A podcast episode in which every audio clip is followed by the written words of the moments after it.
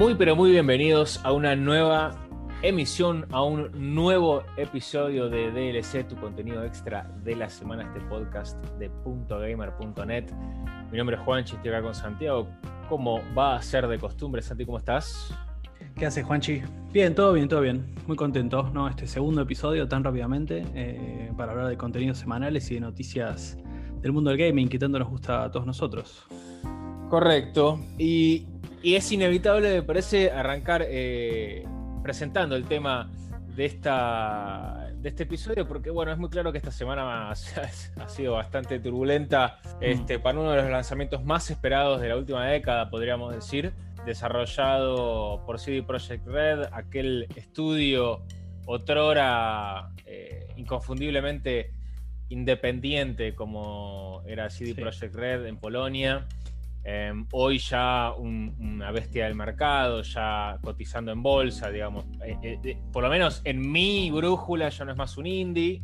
Em, y Cyberpunk 2077, ¿no? Que se lanzó finalmente y fue un desastre. Em, sí, sí. Sí, recordemos que solamente pasaron, o sea, de hecho nosotros estábamos grabando el primer episodio de DLC hablando de la noticia de la semana, obviamente, que habían sido los Game Awards. Y ese mismo día se estaba lanzando Cyberpunk, o sea, tiene solamente 7, 8 días en el mercado. Sí, y así de rápido, así de, así de, de, express fue la caída en picada, no solamente de la reputación del juego, sino también de los desarrolladores, porque luego de estar tantos años, eh, si no me equivoco, desde el 2012, 12, eh, correcto, eh, que fue presentada la idea de Cyberpunk 2077, este RPG en una ciudad y en un setting de reminiscente y en homenaje al, juego de, rol de, por parte de Mike Pondsmith llamado Cyberpunk 2020. Paradójicamente e intencionalmente fue lanzado en 2020 y no podemos decir que no es lo que el público esperaba. Yo creo que, a ver, depende, depende de qué público. Y ahí está, la, y ahí está el gran tema, ¿no? Porque salieron las reviews, obviamente, el mismo día, y cabe destacar que las primeras reviews fueron excelentes. O sea, me hace acordar bastante lo que pasó con The Last of Us Parte 2. Nadie se, nadie se animaba a ponerle menos que 98, 99, ¿viste? Era como, es el mejor juego de la vida. Pero obviamente esto tenía como algunos. Tenía como algunas variables, tenía como algunas cositas que en su momento Naughty Dog y ahora sí Project Red lamentablemente copió, digamos, esa, una mala práctica de como ponerles a los críticos algunos, algunos límites, ¿no? Algunos parámetros, como tipo, por ejemplo, bueno, no podés mostrar tu gameplay en tu review solamente podés mostrar material que nosotros te enviamos. Que obviamente sabemos, por supuesto, no van a mandar material que se vea mal, o sea, van a mandar material curado, ¿no? O sea, material en muy, muy buena calidad y de cosas que están obviamente guionadas y elegidas a dedo por algún, digamos, head of communications o, digamos, director de arte que va a decir, ok, bueno, mostremos esto, que es lo que se ve bien. Perdóname, pero eso, ahí ya, cuando empezamos a, cuando, empezamos a ver ese patrón similar a lo que fue el, eh, The Last of Us Parte 2, esto de coartar, si se quiere, lo que el reviewer, lo que el periodista puede o no puede mostrar. Y acá nos podemos meter en una discusión de, bueno, podemos hablar de coartar la libertad de prensa. Eh, bueno, no sé. Lo que es cierto, porque nadie está obligando a los reviewers a, hablar de este tema. Lo que pasa es que si sos un, portal o un, outlet de, periodismo de videojuegos, si no hablas de Cyberpunk 2077, ¿cuántos, ¿cuándo sale? te quedaste la fue, te perdiste un montón de clics, te perdiste un montón de vistas. Este, y, entonces es como que, bueno, tengo que hablar de esto. ¿Cómo puedo hablar de esto? Así, con estas restricciones, con estas condiciones. Y así fue como los reviews, claro, eh, hablaban de ciertos, algunas cosas como, y bueno, hay algunos detalles visuales que seguramente van a ir puliendo con parches. Estamos viendo algunos bugs, algunas fallas problema de performance, pero bueno, lo que te puedo mostrar es esto, y esto que te muestra está buenísimo, porque esto demuestra parte de la historia, parte del gameplay, que eh, es indudablemente bueno. Sin embargo, pasó ese periodo de gracia, que eran, creo que eran dos días que los reviewers podían, eh, teniendo el, acceso eh, temprano al juego, usando ese material, pasaron dos, dos, tres días y empezaron a, a, poner su propio gameplay y ahí es donde las redes sociales explotaron porque lo que se estaba viendo era digamos, sin ninguna duda, un juego que eh, no estaba terminado, si se quiere, pensando más que nada en las consolas de la generación que está pasando, ¿no? No PlayStation 5, no Xbox Series X, no una, computadora último modelo con la última placa de video y, las últimas especificaciones técnicas de mercado, sino se estaba viendo, sin lugar a dudas, que la gente que jugaba en PlayStation 4 este, y la gente que jugaba en eh, Xbox One y sus variantes upgradeadas no estaban teniendo una experiencia eh, agradable. Estaba, estaba muy roto el juego, eh, los, frames per second se caían constantemente, había, eh, eh, había obstrucciones que hacían el juego directamente injugable, valga la redundancia, de los problemas de performance haciendo que sea muy difícil de jugar, problemas con la carga de distintos assets del juego em, de repente autos que vuelan por los aires, el personaje cayendo por el pozo infinito del mapa, cosas que ya hemos visto en un montón de otras oportunidades, pero que ciertamente no nos esperábamos de Cyberpunk 2077. Sí, y aparte recordemos una cosa, o sea, cuando el juego, cuando vos decís, no, todos estos outlets, eh, no solamente, eh, digamos, IGN, eh, Vandal, qué sé yo, eh, Kotaku, digamos, bueno, un montón de los grandes sitios, de los grandes multimedios que hacen reviews de estos cuando recibieron el juego, no solamente ellos, sino también otros eh, reviewers más independientes, digamos, youtubers, por ejemplo, bastante conocidos, con más de un millón o, cerca del millón de suscriptores, que también son como, digamos, un punto de referencia para los compradores, recibieron solamente el juego en versión PC. Lo cual es raro, pues es un juego que se estuvo, obviamente, eh, digamos, dentro del marketing es un juego que iba a estar disponible para PlayStation 4 y 5, para Xbox One y Xbox eh, Series X y aparte PC. Así que bueno, de alguna manera como que todas las primeras críticas las, se hicieron sobre PC, que aparentemente era lo más pulido que se tenía, y obviamente una PC con unos specs de, digamos, lo tope de gama en todos los aspectos para poder correr el juego. Así todo tenía bugs pero dentro de todo, tiene, si vos vas ahora a Metacritic, por ejemplo, tiene un puntaje, digamos, que ronda, creo que el 89%. Lo chequeé ayer, no lo chequeé hoy a ver si se modificó, pero creo que está cerca del 89%. Con lo cual, de alguna manera, en PC el juego funciona. Tenés que tener una PC muy buena, pero en general el juego funciona. El problema, como vos, vos bien decís, es el tema de las consolas. Y ahí es independiente si tenés una consola, digamos, de, última generación o tenés la consola de la generación anterior, que todavía hay muchísima gente en el mercado que la tiene porque eso es para, para, otro, para, otro, para otro episodio, ¿no? Pero está muy difícil conseguir una PlayStation 5, por ejemplo, ¿no? Eh, hoy en día con, el poco stock que hay. Pero sí, básicamente si uno va ahí a Metacritic y empieza a mirar un poco lo que son las evaluaciones, vas a ver eh, porcentajes que rondan el 30% de aceptación del juego y ni hablar de lo que es, vieron que, o sea, Metacritic vos tenés, igual que por ejemplo Rotten Tomatoes en lo que es la industria del cine, vos tenés la, el puntaje que dan los críticos y el puntaje que da la comunidad. ¿A cuál le crees? Eso después es una, cuestión tuya, ¿no? Obviamente, pero digo, 30% eh, es la versión de los críticos en general, con lo cual si vos vas a mirar la versión del usuario, que directamente es injugable, como vos decías, eh, obviamente los números bajan muchísimo. Sí, las reviews de usuarios en este momento tienen 6.000, eh, alrededor de 6.000 reviews positivas, 3.400 casi negativas y 850 aproximadamente eh, lo que se dice híbridas.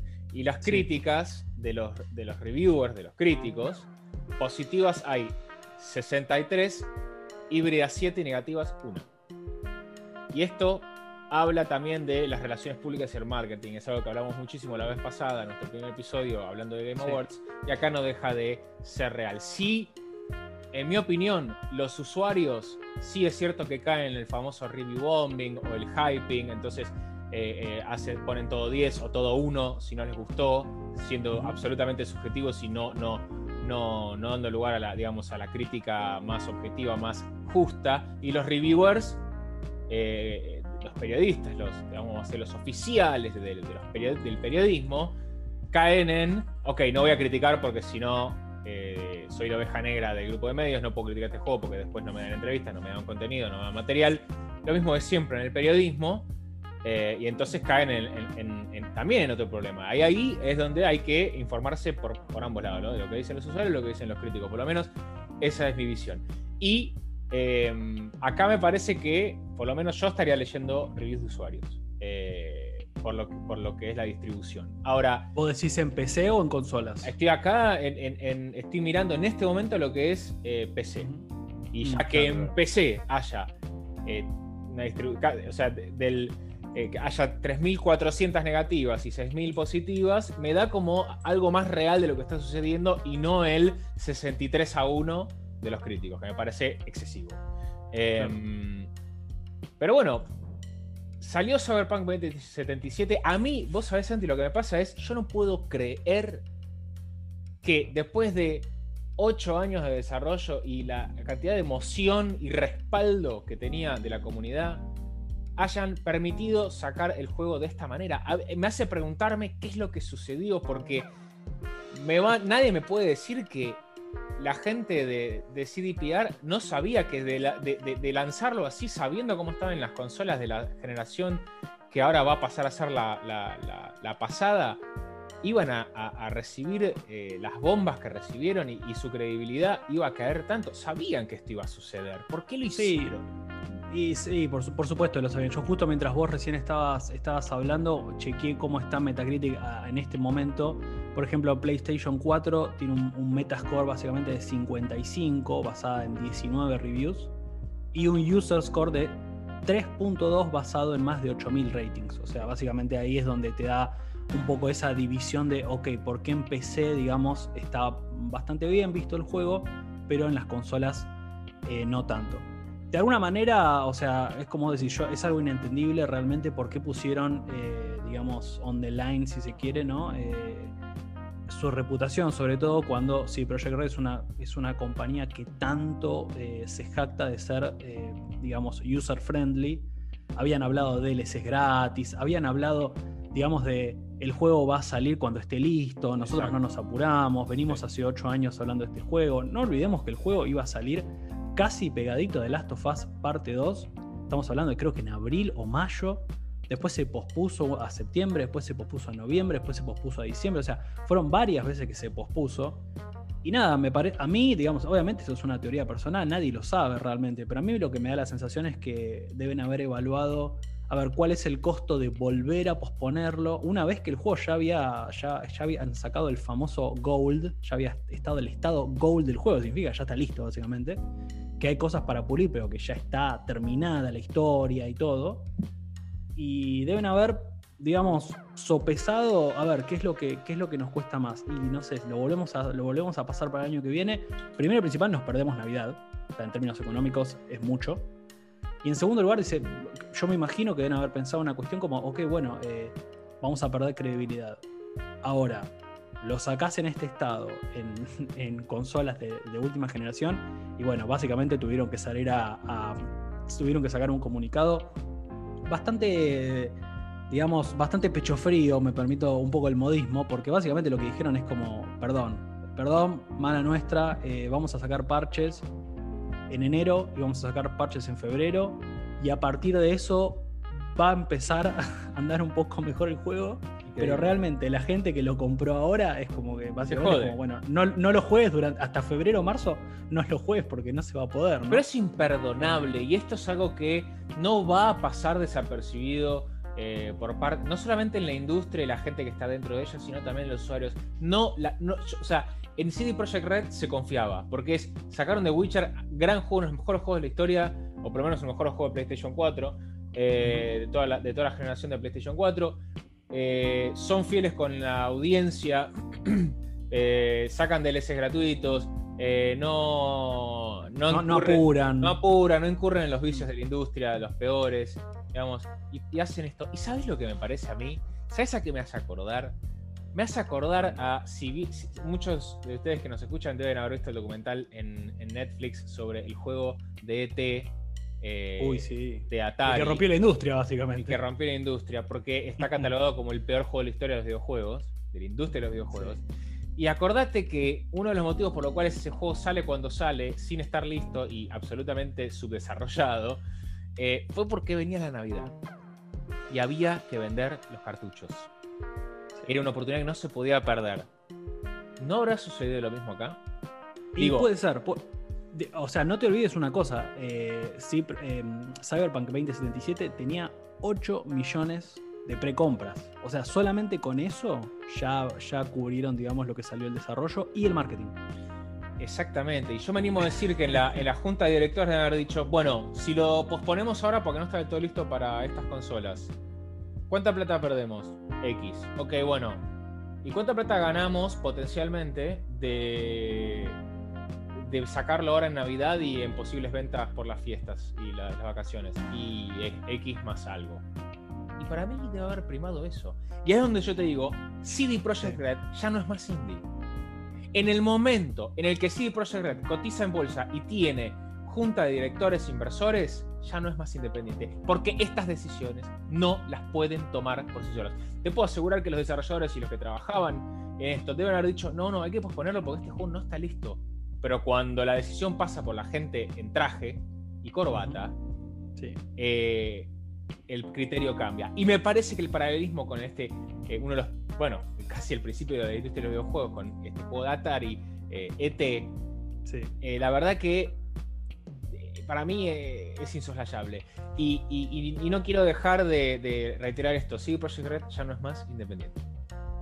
Sí, yo siempre lo que te critico ahí de eso, o sea, siempre la, discusión que hay es, es, yo sigo bancándoles que sigan siendo sus propios distribuidores y que no tengan que, como otros estudios, digamos, caer en, qué sé yo, Sony, EA, eh, no sé, Bethesda, Ubisoft, digamos, un montón de, de, los grandes players, pero, pero sí, digamos, más allá de que son sus propios distribuidores, claramente no, no es indie y, me parece que acá se, se notó, se notó, se notó.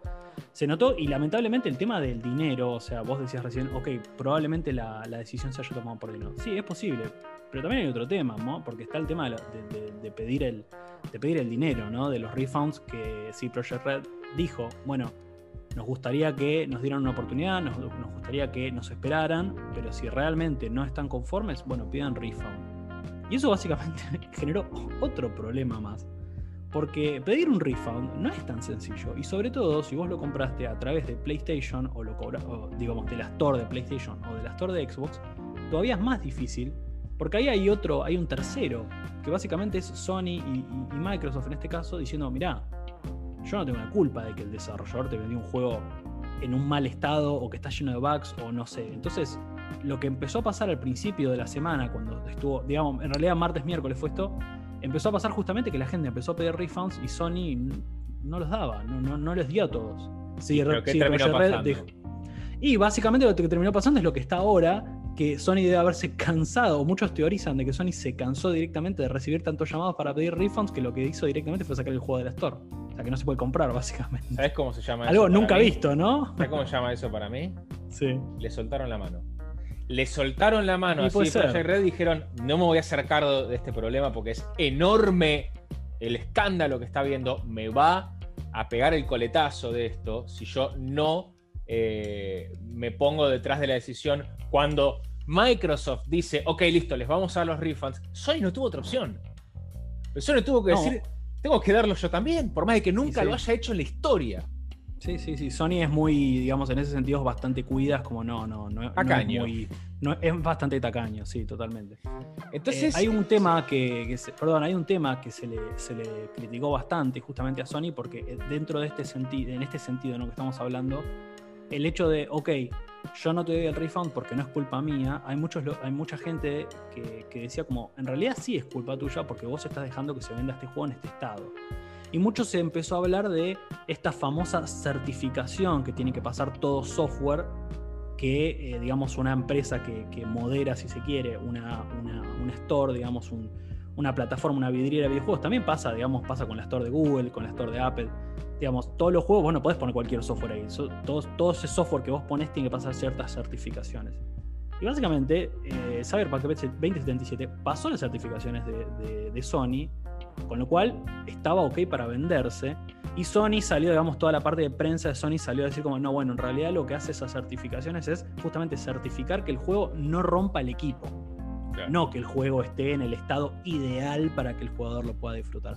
Así que básicamente ahí se fue, se dio un tira y afloja entre CD Projekt Red, los usuarios, Microsoft, Sony, algunos usuarios diciendo, ok, si CD Projekt Red me dice que haga pida el refund es porque debe tener algo charlado con Sony, con Microsoft. En realidad, charlado no había nada y se notó. Y de alguna manera, si hubiese habido algo charlado, no hubiesen sacado un juego que en este momento y en esta temporada de, de, Navidad seguramente se iba a vender como pan caliente, como de hecho sucedió con las precompras, ¿no? No, y, no tengo ninguna duda de que si yo, lo, si yo lo hubiese comprado, que no lo hice, porque yo tengo una PlayStation 4 y no quiero jugar un juego que no, no quiero comprar, gastar esa cantidad de dinero en un juego que no voy a poder jugar, primero. Eh, segundo, si lo hubiese comprado, no lo devolvería porque eventualmente yo todavía, y acá es donde fíjate lo grande que es la confianza en CD Projekt Red, eventualmente sé que va a funcionar. Y hay un montón de tuiteros y, gente en Instagram diciendo paciencia porque se la mandaron, pero la van a arreglar eventualmente. Sí, sí, está bien. Pero que dos grandes cadenas distribuidoras de videojuegos hayan tenido que sacar de la, de la vidriera el juego es muy grande. Imaginemos qué pasaría si eso sucediera con un... Acordémonos de lo que fue la venta de los celulares Samsung que explotaban. ¿Te acordás?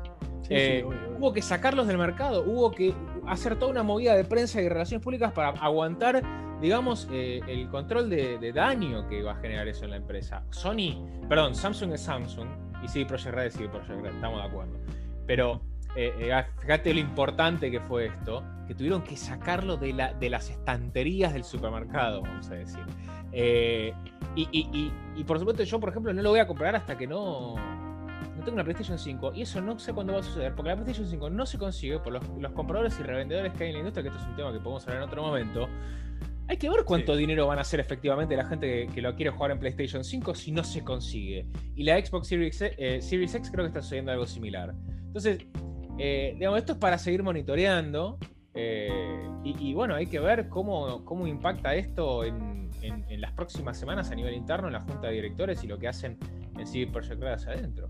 Bueno, sí, ese, es otro tema, ¿no? También porque se hizo pública, digamos, una transcripción de una llamada de emergencia que tuvo justamente, eh, digamos, los CEOs de C Project Red con sus, con sus eh, inversores, ¿no? Porque muy probablemente esos inversores quizás pueden saber o no, digamos, de videojuegos, no importa, en realidad es, una cuestión de, producción, ¿no? De poner dinero.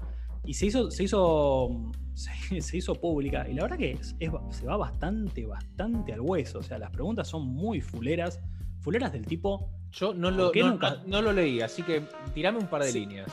No, te tiene un par de líneas, digamos, eh, básicamente preguntas del tipo, ¿por qué eh, no se mostró, eh, digamos, contenido en consolas? y, básicamente la gente de CD Projekt Red defendiéndose como, no, bueno, en realidad técnicamente sí, pero no fue en consolas base, digamos, la consola base le hace como consola PlayStation 4 o Xbox One peladas, las peladas, no las Pro, no las upgradeadas, ¿no? En realidad sí mostramos, pero no en las consolas viejas. Eh, bueno, ¿cuánto, cuánto, eh, ¿cuánto dinero, digamos, representa esto en, en términos... ¿Ya sacaron el número de cuánto representa en cuanto a pérdidas?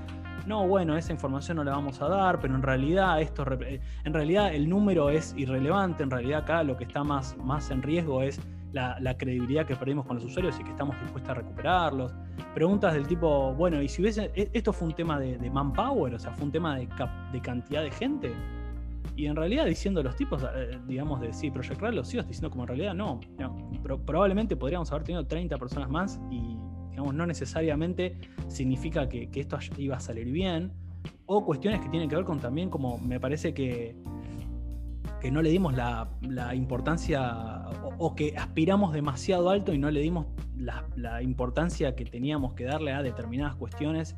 La, realidad es que si, si, saben inglés, digamos, si lo quieren mirar, lo encuentran en cualquier lado, es, eh, te da, viste, o sea, es, texto, pero te puedes imaginar la situación y es una situación en la que nadie que haya trabajado en relación de dependencia jamás en su vida le gustaría estar. ¿viste? No, no, pero ahí es donde tu jefe diciéndote, ¿por qué hiciste esto? Pero, pero no entiendo, yo no digo, ¿cómo, ¿cómo? O sea, ahí es donde te das cuenta, ellos sabían que se veía este, mal, horrible en, las consolas base. Y, digamos, eh, adrede decidieron no mostrarlo, porque sabían que no, no, no, iba a tener una buena recepción. Lo lanzaron igual. Ahí es donde hay una decisión que yo no entiendo. Que es, pero sí, sabías que esto iba a pasar. Porque la, mentira de patas cortísimas de te muestro lo lindo y, y, haceme la brinda review y en dos días me matás a palos, era evidente que iba a explotar en la mano. Digamos, yo no, entiendo ahí es donde, ¿cómo, cómo lo dejaste? ¿Cómo decir? Supongo que ahí donde digo, deben haber hecho en la balanza, bueno, nos bancamos el backlash, tiramos un par de parches, prometemos un par de updates y lo vamos a poder arreglar, pero no lo, no lo retrasemos más, ya sabemos que no se puede ni jugar en Play 4, en Xbox este, One, listo, no me importa, mandalo igual. Entonces ahí donde cuando le contesta eso al, al inversor y le dice, no, bueno, en realidad sí sabíamos, pero o tendríamos que haberle dado más. ¿Cómo? ¿Cómo? No? ¿Cómo tendría, tendría que haberle dado la importancia que sí? Hay más gente con Play 4 que con Play 5. Es así, es simple la matemática. O sea. Eh, bueno. me parece que ahí también hay, tiene un poco que ver el hecho de, que se terminó lanzando tan a fin de año. Me parece que ah, hay un montón de cosas que hay que tener en cuenta, pero pensar que el juego estaba pensado para que se lance hace más de seis meses, se terminó lanzando justo, digamos, cuando ya están las, eh, las consolas de nueva generación. Seguramente, yo en esto estoy de acuerdo con vos, seguramente tiene que haber habido una, una evaluación de, digamos, de, costo, riesgo, riesgo, beneficio en, en dinero, pero bueno, la realidad es que esto también obviamente empuja, digamos, todo lo bueno que, que CD Projekt Red había prometido de bueno, DLC gratis y Sarasa y un montón de cosas que iban a terminar saliendo en el año que viene, obviamente esto lo empuja. El multiplayer. el, multiplayer, el multiplayer ya está pensado 2022, o sea, nadie que compre el juego espere que en 2021 vaya a salir el multiplayer. No, no, no, no, existe, no se puede. No, no, totalmente. Y, y, y también hay mucho, bueno, hay mucha gente, eh, eh, sobre todo en Twitter, diciendo, bueno, lo van a arreglar, confíen en CD Projekt Red, este... Eh, no dejemos de, hacer foco en lo bueno que está el juego. Nadie está hablando del juego. Cuando nadie habla del juego y todos hablan de lo, mal que está lo que hiciste, ya, ya te metiste tres goles en contra, hablando futbolísticamente. Y, y, nosotros no hemos hablado del juego. No hemos hablado del juego porque por supuesto no lo pudimos jugar. Y, y, obviamente sí, parece que está muy bueno. La gente que lo puede jugar como corresponde parece que está bárbaro. Está muy bueno que tiene problemas de IA igualmente y, no es perfecto, pero que está muy, muy bueno. Lamentablemente, esa conversación ha quedado para adelante. Y hoy la conversación es CD Projekt Red y la macana que se mandaron, el error que cometieron. Así que la, historia de la semana claramente de Cyberpunk 2077. Si lo jugaron y lo están disfrutando, la verdad que los envidio muchísimo. Qué suerte. No sé. Eh, no veo la hora de poder jugarlo y, y tratar de e, experimentar en, carne propia la visión que tuvo CD Projekt Red cuando se puso como objetivo sacar este juego. Pero no es la única noticia que ha habido en estos últimos días. Eh, hay varias cosas que nos emocionan eh, y que no son tan negativas como esto. Eh, que, bueno, una de ellas es que el estudio de Hideo Kojima cumplió cinco años desde aquella turbulenta salida de, de Konami eh, y Kojima diciendo lo que todos queríamos escuchar, que es que quiere hacer un juego de terror desde aquella vez que Silent Hills y su playable teaser fue extirpado de la tienda de, PlayStation. Todos estábamos esperando cuándo íbamos a ver a Kojima haciendo un juego de terror y finalmente parece que se va a dar. Sí, a ver, él, ya había mencionado esto, ¿no? Que, quiere volver a trabajar con Del Toro, que Del Toro claramente es un, director que ama el terror, que es un fanático del terror, y Kojima evidentemente eh, quiere volver a eso, quiere hacer eso, quiere que su próximo juego sea sobre eso. Todavía no dio más novedades. Obviamente, digamos, la idea de bueno, ese coqueteo, digamos, bueno, de vuelta con Ami, eh, Playable Teaser Silent Hills. Digamos que Silent Hill sigue siendo una, es, propiedad intelectual de Konami. Sí. Con lo cual, ah, digamos, si es que se llega a dar eso, hay que ver si Kojima Productions puede comprar ese IP quizás, o si se hacen las paces después de cinco años y dicen como, bueno, dale, hagamos un, no sé, no sé, pero ciertamente, como decís, se cumplieron cinco años esta semana. Kojima había dicho, esténse atentos a digamos, al día en el que se cumplían los cinco años, que va a haber novedades. Todo el mundo pensaba que iba a ser un anuncio nuevo. No lo fue tan así, de hecho fue algo que también tiene que ver con Cyberpunk 2077, que fue un anuncio de un nuevo update dentro de lo que tenga que ver con Cyberpunk Parece que no. Parece que todo el mundo dijo como, bueno, eh, va, a ser va a ser la semana de Cyberpunk, hay que meterse acá. Hay que, Salió para atrás, ¿no?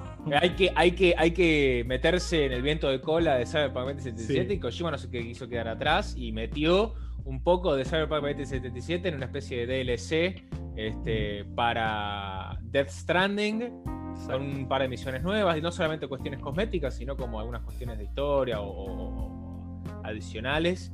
Eh, y bueno, hay que ver bien qué son. Todavía no, no yo entiendo que no, no se sabe con precisión qué es lo que es, ¿no? Sí, yo no lo jugué, la realidad es que Death Stranding, esto también es para, en algún momento podríamos hacer un, una edición de juegos que no, que no terminé. Yo estaría dentro del de Death Stranding, vos no, ahí vos tenés para hablar.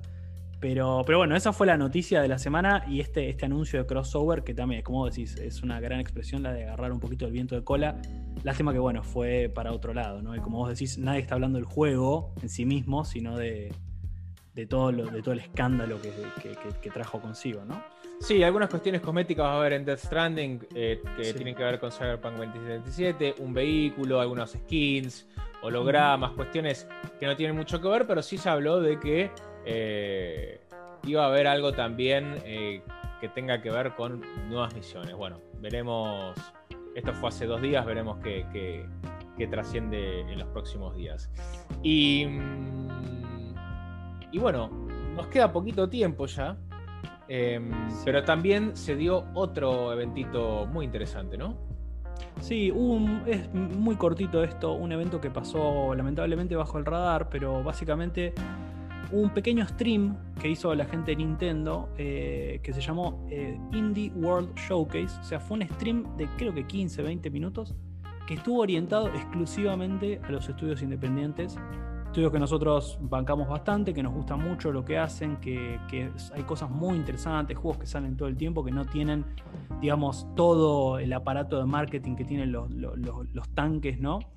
Eh, y bueno, básicamente en este mini stream anunciaron algunos títulos que van a llegar a la Nintendo Switch. Títulos como Spelunky 1 y 2, Among Us que ahora va a salir, Super Meat Forever, Cyber Shadow, Hazel, Sky Grindstone varios juegos, eh, digamos, muy, muy, muy reconocidos en el mundillo indie que llegan a, Nintendo Switch, que esto es un, a título personal, me parece que se sigue consolidando como en lo que es consolas, lo mejor para jugar eh, títulos independientes. Sí, es una buena discusión. A mí me parece que Microsoft tiene mucho también ahí, porque eh, banca mucho financieramente a estudios independientes para, para, sacar juegos. Lo que pasa que, bueno, también eso tiene que ver con la con PC y no solamente con Xbox. Em, sí, obvio, Steam está clarísimo que no, es claro, lugar. No, entra. fuera de lo que es PC, ¿no? Sí, sí, no, no, eso está claro. No hay discusión de que si, si, si sacando las consolas, si, si miramos el universo completo, PC es el mejor lugar para jugar indies, sobre todo por precios. Eh, pero lo que es consolas, Nintendo Switch sin duda ha metido una ficha y, y, llamativa porque Nintendo siempre fue muy celoso de su contenido, de sus marcas, de sus personajes. Y en su última consola está dándole mucho espacio a, los indies. Fíjate que no hay que tener el último hardware del mercado para hacer una buena consola. Nintendo Switch es una excelente consola. Em, y, doy fe de esto, ¿no? Eh, he jugado varios indies en Nintendo Switch. Eh, soy un, ávido fanático de los estudios independientes y el corazón que hay detrás de los juegos independientes. En la Nintendo Switch hay muchas cosas recomendables. Si no jugaron, por ejemplo, Moonlighter, eh, se los recomiendo muchísimo. Es un roguelike con mucho corazón, muy lindo, artísticamente hermoso, con una gran música, muy lindo, muy bueno de jugar, muy divertido. Eh, bueno, Hollow Knight, uno de tus juegos preferidos. Sí, sí, em, Dead Cells, Cuphead, obviamente, Celeste, eh, The Binding of Isaac.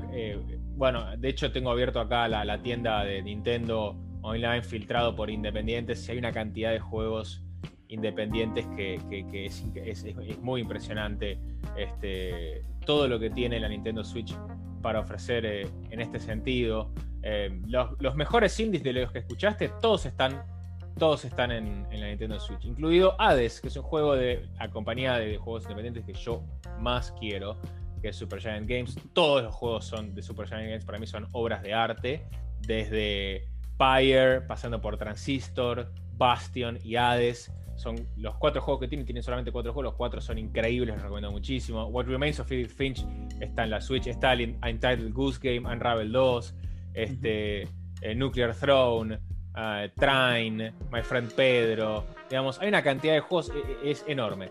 Em, y, sí, ciertamente, si tengo que recomendar un par de juegos para que jueguen en la Switch independientes, eh, el Hades y el Moonlighter, eh, bueno, y el Hollow Knight también, son muy, muy buenos. Y un par de cositas finalmente. Bueno, déjame tirar la recomendación. Ya recomendé ese, déjame recomendar Paradise Killer también, un juego independiente que mezcla la narrativa japonesa de investigación con el terror eh, cósmico de Lovecraft y el surrealismo de Kafka. Una cosa, eh, un juego de detectives muy, muy, muy, muy bueno para Ice Killer. También, por supuesto, está para, para, para computadora. Em, y teníamos una cosita más para contar, ¿no? Sí, no, esto déjame solamente que haga un, breve comentario de, de, la, recomendación de la semana. Vamos a tratar de, de emisión a emisión, tratar de, cerrar, digamos, contando más allá de las noticias o del evento, digamos, o lo que, lo que vayamos cubriendo, alguna pequeña recomendación. En este caso son, bueno, Hades, digamos, un juego relativamente nuevo, estuvo ternado, digamos, en lo que fue el juego del año en los Game Awards y demás, pero bueno, no siempre va a ser así, quizás es un juego que estamos, no sé, que de golpe desempolvamos, un juego que está, eh, digamos, en rebajado y, que está buenísimo y que vale la pena agarrarlo, ¿no? En el momento. Así que bueno, también como para tener en cuenta, buenísimo lo de Hades y buenísimo lo para Skiller, que no, no lo tenía en cuenta y con lo que dijiste, la verdad me lo recontravendiste. Sí, em, una cosita más sobre Hades. Yo, vos sabés que odio los roguelikes, por eso no comparto tu amor por el Hollow Knight, por más de que lo he jugado. Eh, yo detesto los roguelikes, pero el Hades es, es tan bueno el Hades que la narrativa, el arte, la música de Darren Korb, que siempre la rompe el Super Giant Games, la, cómo meten la narrativa, la historia en un juego en un juego roguelike, eh, en ese sentido se parece mucho al Hollow Knight, es, es, muy, muy, muy, muy bueno y lamento que haya tardado tanto en jugarlo, no, no, no, no había tenido oportunidad, sino ahora lo, lo, pude jugar. Y por último, bueno, para los que les gusta el League of Legends y todo lo que es Riot Games, eh, parece que va a haber no solamente un juego que ya se anunció en los Game Awards que hablamos, eh, eh, estrategia por turnos en el mundo de League of Legends, sino también ahora va a haber, se, estuvo coqueteando con la idea de un MMORPG o MMO, no sabemos bien todavía, con la historia de League of Legends y todo lo que es Runeterra, a partir de un tweet que, hubo por parte de Greg Street, el vicepresidente de la IP eh, y, entretenimiento en Riot, que dijo algo así como, estamos, eh, mi, trabajo va a estar dando vueltas en darle puntapié a un gran y algunos dirían masivo juego que a, a muchos de ustedes les va a gustar. Y ahí es donde uno dice, bueno, M, un MMO y, un usuario le dijo, decime que es un MMO. Y a lo que Greg Street dijo, es un MMO. Así que si te gusta League of Legends, si te gusta Runeterra y toda su, su lore, su historia, eh, no te lo puedes perder. ¿Nos quedó algo más? Creo que no creo que para esta segunda emisión. Y esto, lamentablemente, eh, más de la mitad del programa se lo lleva CD Projekt, Red y Cyberpunk. Y como decís vos, no por el juego en sí, sino por el escándalo, lamentablemente. Pero bueno, esto para darles una, un poco la idea de la cronología de, cómo se llegó a que la noticia sea que Sony sacó el juego de las Store, ¿no? Para contarles un poco cómo fue eso. Sí, para que tenga también la magnitud que tiene esto en la industria de los videojuegos, ¿no? Y que me parece que toca también la ética periodística que toca la, ética de trabajo e industria eh, y la credibilidad, que son cosas que eh, la industria de los videojuegos no puede dejar pasar porque la audiencia es muy exigente. Em, pero bueno, hasta aquí llegó el episodio número 2 de DLC, tu contenido extra de la semana en .gamer.net. Muchas gracias por estar acá, Santi. ¿eh? Sí, sí, muchas gracias. Digo una, cosita nada más. Eh, recuerden seguirnos también en las redes sociales de .gamer.net, obviamente en Instagram, Facebook, Twitter, YouTube también. Eh, en Spotify, obviamente, que es donde pueden encontrar este, este material, así también como en su versión en YouTube, ¿no? Ponen .gamer y ahí va a salir todo. Bien, vamos cerrando. Vamos a ver si, si, si nos reencontramos pronto para una tercera para un tercer capítulo de DLC. Espero que lo disfruten, espero que lo escuchen, que lo compartan con sus con sus conocidos, con sus familias y que lo, reproduzcan 700 millones de veces. Así nos, va súper bien, ¿no? No, que lo disfruten, que se entretengan. Sí, que lo compartan con sus, con sus coequippers de, de juegos, básicamente. Así estarán al tanto de todo. Muy bien. Hasta luego, Santi. Nos vemos la próxima. Abrazo para todos.